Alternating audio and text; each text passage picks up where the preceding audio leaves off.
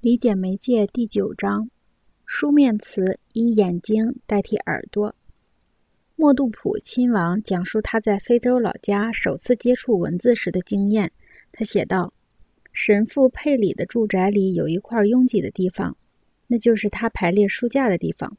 我渐渐领悟到，书页里的记号是被捕捉住的词汇，任何人都可以学会译解这种符号。”并把困在里面的字释放出来，还原成词汇。印书的油墨囚禁了思想，他们不能从书中逃出来，就像野兽逃不出陷阱一样。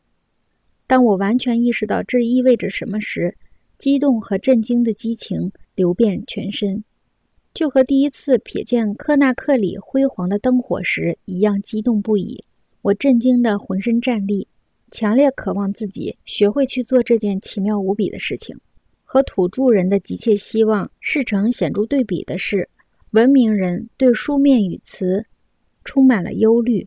对一些西方人来说，书面词或印刷词已经成为一个棘手的课题。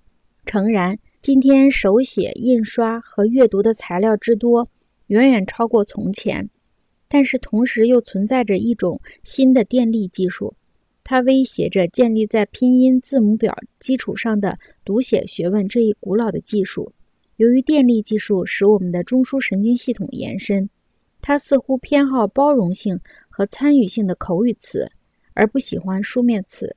我们西方价值观念建立在书面词的基础上，这些观念已经受到电话、电视、电台的电力媒介相当大的影响。